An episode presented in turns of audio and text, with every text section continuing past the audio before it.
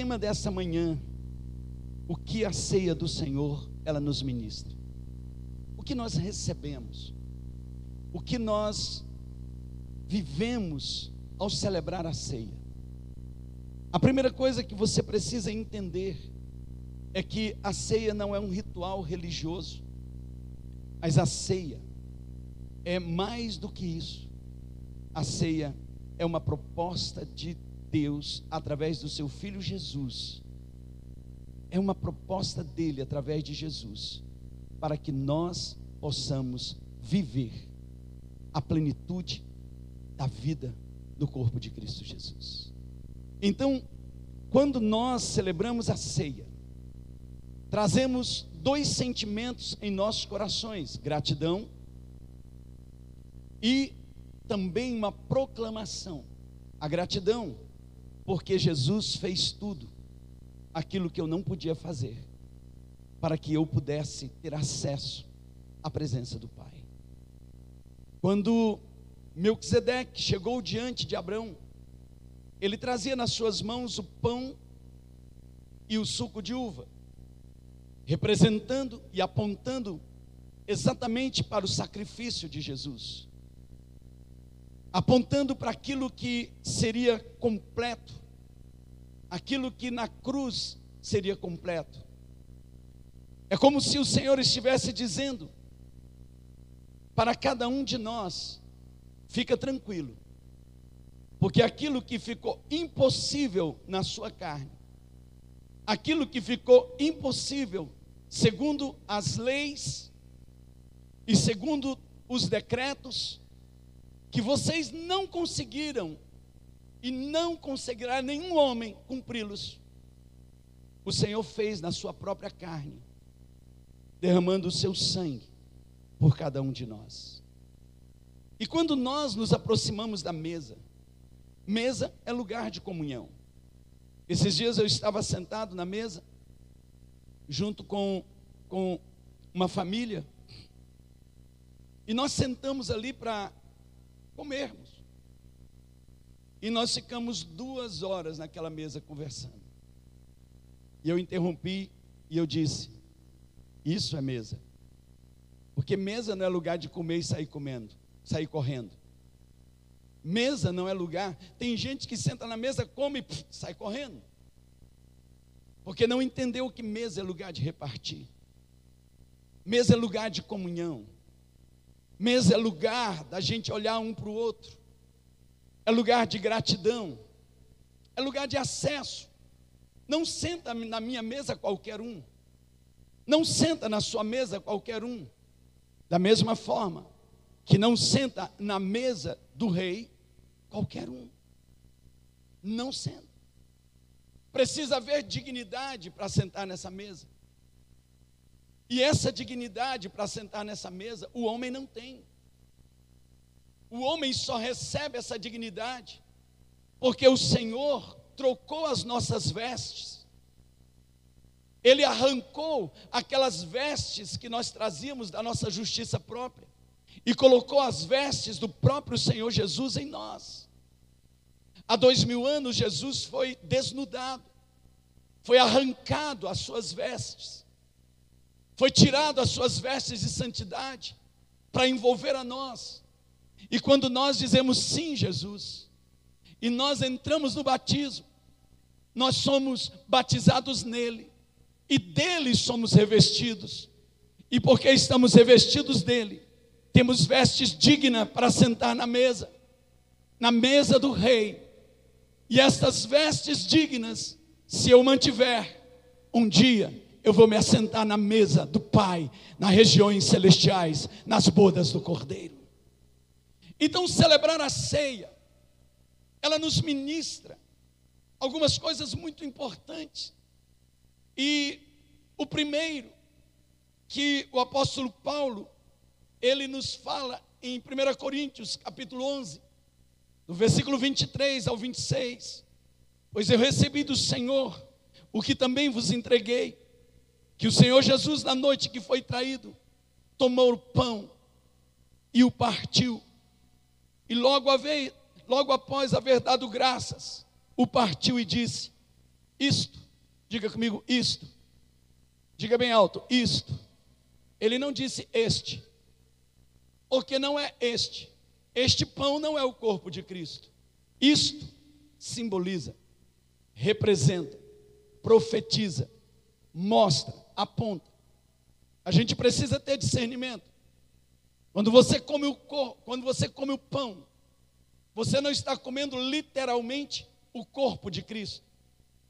Você não está comendo literalmente o corpo de Cristo, mas você está profetizando nessa matzá que Jesus ele é pela palavra viva o alimento diário da sua vida, no qual você se alimenta para se fortalecer. Até que um dia ele volte, até que um dia ele nos leve, até que um dia nós nos assentemos com ele. Isto é o meu corpo que é dado por vós. Fazer isso em memória de mim, em memória. Então a ceia, ela traz um memorial, uma lembrança, num tempo que nós esquecemos facilmente de valores, num tempo em que o mundo tem bombardeado a mente da igreja, num tempo em que Pérgamo se tornou uma realidade na vida de muitas igrejas.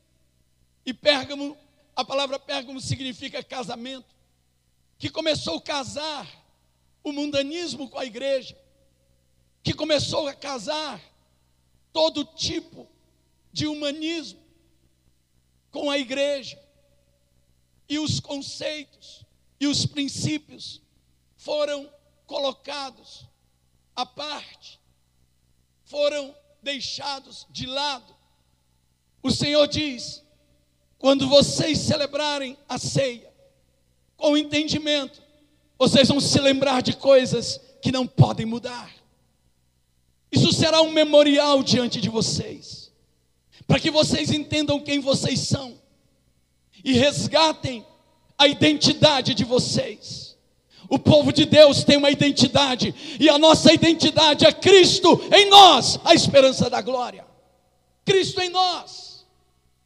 Por outro lado, ele diz: vocês precisam resgatar essa memória, para que vocês não se percam e vocês saibam que vocês têm lado. Crente é crente, mundo é mundo. Igreja é igreja ajuntamento de gente é ajuntamento de gente, e nós temos que ter lado, e essa é a memória. Eu tenho lado, eu fui comprado, eu fui comprado e um preço muito alto foi pago por mim. Então a ceia, ela proclama uma mensagem gloriosa, ela proclama esta mensagem gloriosa, de que eu e você não podemos viver de qualquer jeito, como um povo que não tem identidade. Um povo sem identidade facilmente é escravizado. Um povo sem identidade facilmente é enganado. Um povo sem identidade troca coisas preciosas por pratos de lentilha. Quando nós vemos Isaú, que era o primogênito de Jacó, num dia de fome, troca a primogenitura dele por um prato de comida. Um prato de comida que em 24 horas seria digerido. Mas ele não conhece a promessa, pastor Moisés, porque não tem identidade.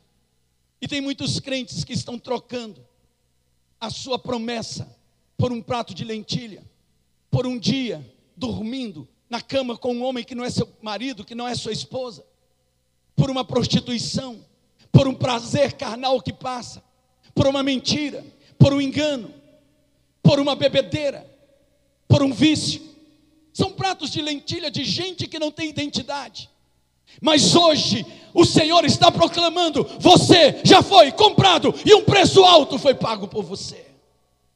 Um preço muito alto foi pago por nós. E o Espírito Santo que habita em você não divide você com ninguém. Ele tem ciúmes. E ele tem muitos ciúmes. Ele tem muitos ciúmes. O Espírito Santo de Deus, ele não anda com você, ele está dentro de você. Ele vive dentro de você. Então, quando ele diz memória, sabe o que ele está dizendo? Traga a memória quem você é. Põe a mão na sua cabeça e diga: Eu quero trazer a memória quem eu sou. Quem eu sou. Sabe quando você está sentado numa roda e de repente a sua boca começa a falar o que todo mundo está falando? Lembre, você não é uma pessoa comum. Diga, eu não sou um homem comum. Eu não sou uma pessoa comum. A minha boca não é comum. Não é comum. Meus ouvidos não são comuns para ficar ouvindo besteira. Quando começar a conversa ser incomum, peça licença e diga, por favor, eu quero que me, me retirar. Por quê? Porque os meus ouvidos não são comuns. Os meus ouvidos não são comuns. Ah, mas e o que você vai fazer?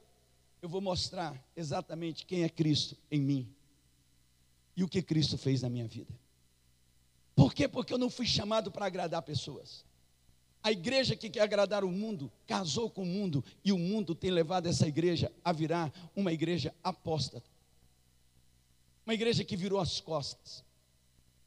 Primeiro começa com casamento e depois vem a apostasia. Ei, queridos,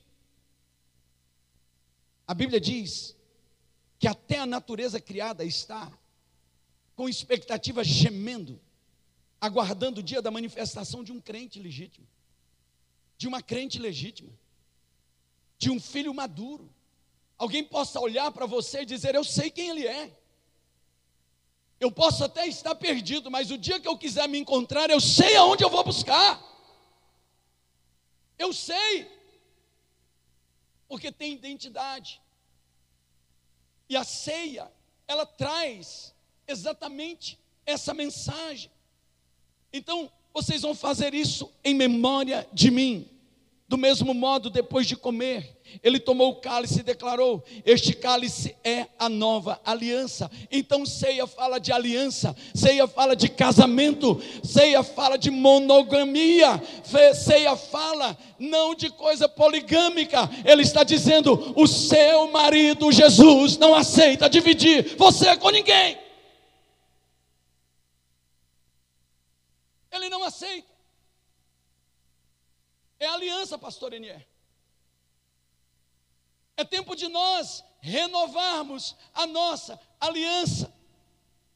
É tempo de nós entendermos que o meu corpo é templo do Espírito Santo, e para quem eu dou o meu corpo, passa a ser o dono do meu corpo. Então, o meu corpo, a minha alma e o meu espírito, eu dou para aquele que me comprou. Jesus, tu és o Senhor da minha vida. Tu és o Senhor da minha vida. Portanto, todas as vezes que comerdes deste pão e beberdes deste cálice, vocês vão proclamar a morte. Sabe o que a gente precisa lembrar? Que não foi por um preço qualquer que eu e você fomos comprados. Para a gente ter direito a sentar nessa mesa, para ter dignidade para sentar nessa mesa alguém morreu. Olhe para mim, alguém morreu. Um justo morreu. Um justo morreu. Que você pense várias vezes, quando for assediado pelo ladrão que veio senão para roubar, matar e destruir. E você possa lembrar: um justo morreu para me comprar e me dar direito a sentar na mesa do Senhor. É isso que a gente está fazendo aqui. Então, o que a gente precisa entender é que todas as vezes que nós nos reunimos para tomar a ceia, e a Bíblia não diz se eu tenho que tomar a ceia todo mês, toda semana, todo dia. Ele diz: todas as vezes que vocês se reunirem para fazer isso, vocês precisam ter entendimento. Vocês precisam ter compreensão. Vocês precisam discernir. Porque a falta do discernimento é que tem feito muita gente, ao invés de colher vida, colher morte. A falta do discernimento. Mas ele não está falando daquela pregação religiosa de alguém que diz: se alguém tiver pecado aqui, não tome a ceia. Porque se alguém para tomar essa ceia tivesse sem pecado, vamos embora todo mundo. Vamos embora todo mundo. Ele não está falando disso. Ele está falando de você entender que quem nos torna digno é Jesus. E tudo o que eu preciso é, se confessarmos os nossos pecados, Ele é fiel e justo para nos perdoar os pecados e nos purificar de toda injustiça. Quantos creem que tem sangue de Jesus sendo derramado aqui nesse lugar? Tem vida de Deus sendo derramada aqui hoje. Tem vida de Deus. Posso o que eu preciso fazer? Entender que as suas vestes não lhe garantem. Mas se você se deixar levar pelas vestes de Jesus, você é digno para estar aqui nesse lugar. Quem é digno de sentar na mesa? Quem é digno de sentar na mesa? Aqueles que estão vestidos do cordeiro, aqueles que têm a, pe a pele do cordeiro. Em Romanos capítulo 8, versículo 1 diz: Justificados, pois, mediante a fé em Cristo Jesus, temos paz com Deus. E eu quero hoje proclamar a paz no seu coração para sentar nessa mesa nesta noite, nessa manhã. Amém? Quantos recebem essa paz de Deus? Dê um aplauso bem forte ao Messias. Amém? Segundo, que a ceia, ela nos ministra. Está lá no versículo 27 do capítulo 11. Por esse motivo, quem comer do pão ou beber do cálice do Senhor indignamente será culpado de pecar contra o corpo e o sangue de Jesus. Ela traz a nós uma grande advertência. Então, e do que, que o Senhor está falando sobre essa dignidade? A dignidade vem quando eu reconheço que sou indigno. A mesa só recebe gente digna que reconhece que é indigna. Quando você achar que você tem capacidade, quando você achar que você tem dignidade pessoal própria para chegar nessa mesa, você já é indigno. Porque esse sentimento é religioso. Esse sentimento leva muitos a acusarem um ao outro. Esse sentimento é soberbo. Esse sentimento não vem de Deus. O que nós precisamos é como aquela mulher que Jesus disse: não é digno pegar o pão dos filhos e dar para os cachorrinhos. Ela disse: mas até os cachorrinhos ficam na mesa dos seus patrões comendo das migalhas. Sabe, Jesus, se eu puder ficar na sua mesa, nem que seja comendo do que cai, eu quero ficar. Jesus falou: não, essa fé vai te fazer sentar na minha mesa. Em 2 Samuel, no capítulo 9, nós temos a história de um, um filho de Jonatas chamado Mefibosete.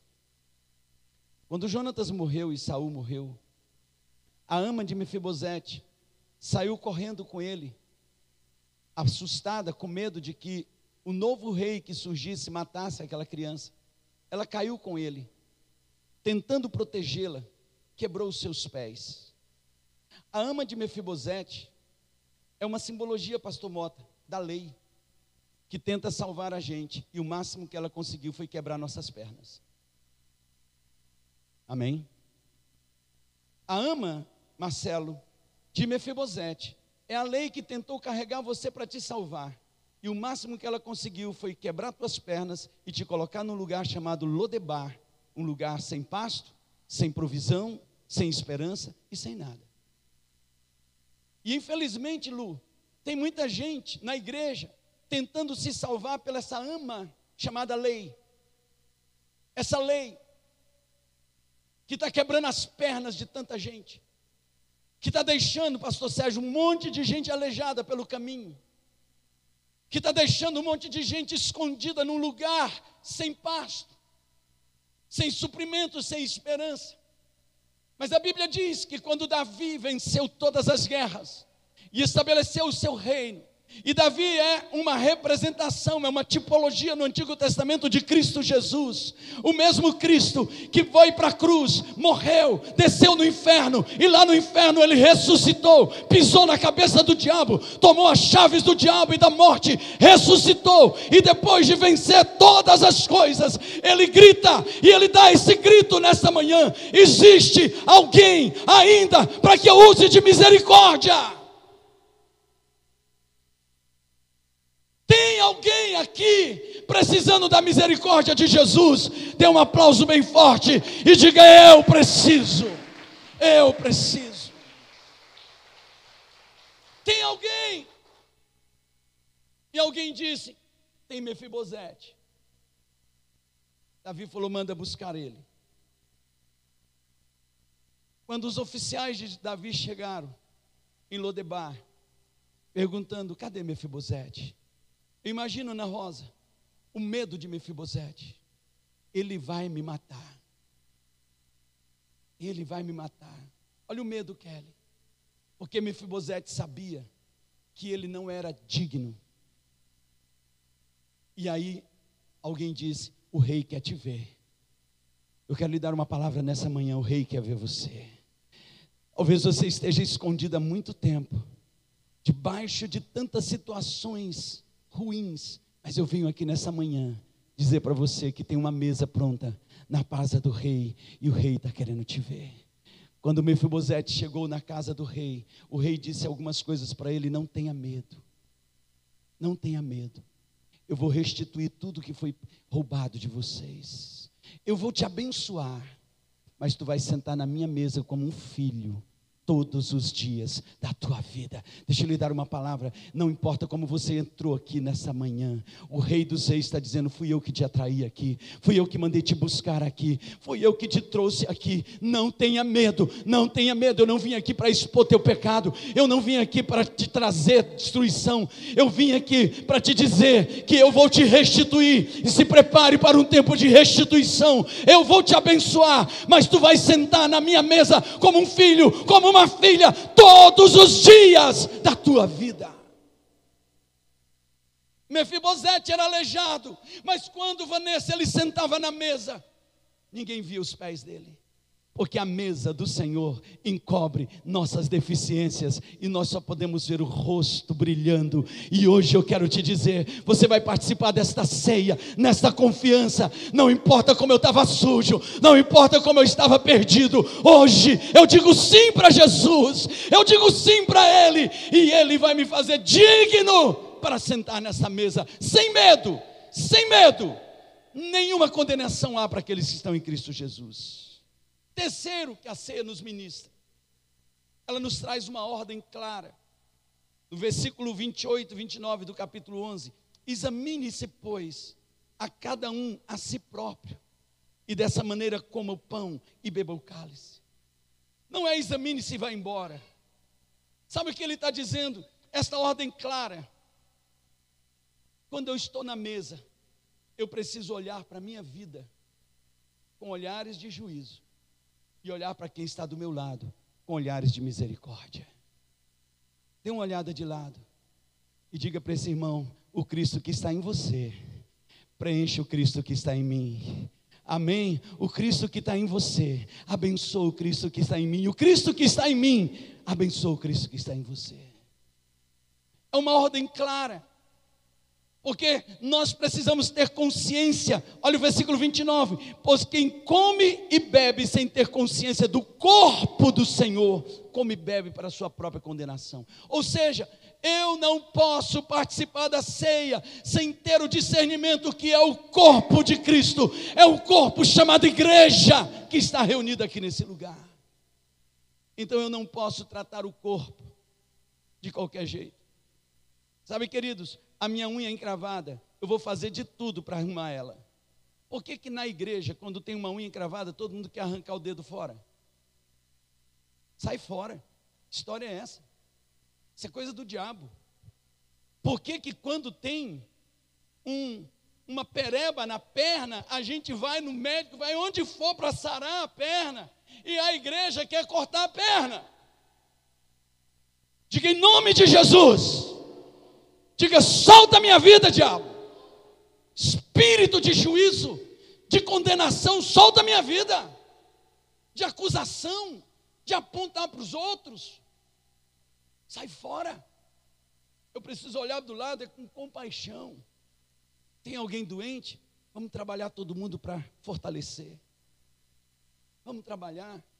É igual teve um dia que um levita nosso estava conosco, tocando todo dia, foi pego aí na cidade, vendendo cheque roubado. E eu vim no culto e disse: Ei, não é ele, não, somos nós, ele é nosso. Ele é nosso. Que história é essa? Agora, porque ele foi pego roubando, ele não era nosso? É nosso. Está doendo. E nós vamos chorar essa dor juntos. Envergonha nós, envergonha o corpo, mas nós não vamos matá-lo. E Deus restaurou a vida desse homem. Você pode dar um aplauso bem forte ao Messias, queridos. Porque é muito mais fácil dizer: não é nada meu, eu não sei quem é. E por último, para nós tomarmos a ceia ela nos mostra uma dolorosa realidade constatada. Por esta razão, há entre vós muitos fracos e doentes, e vários que já dormem. Contudo, se nós tivéssemos a cautela de julgar a nós mesmos, não seríamos condenados. No entanto, quando somos julgados pelo Senhor, estamos sendo corrigidos a fim de que sejamos, não sejamos condenados juntamente com o mundo. Deus nos corrige para que a gente não seja condenado. Escute, a ira de Deus é para os ímpios, o juízo para os filhos. Quando você acha, ah, o juízo de Deus vai cair, você está pensando que Deus vai matar. Não, Deus vai corrigir. Porque juízo é para trazer de volta.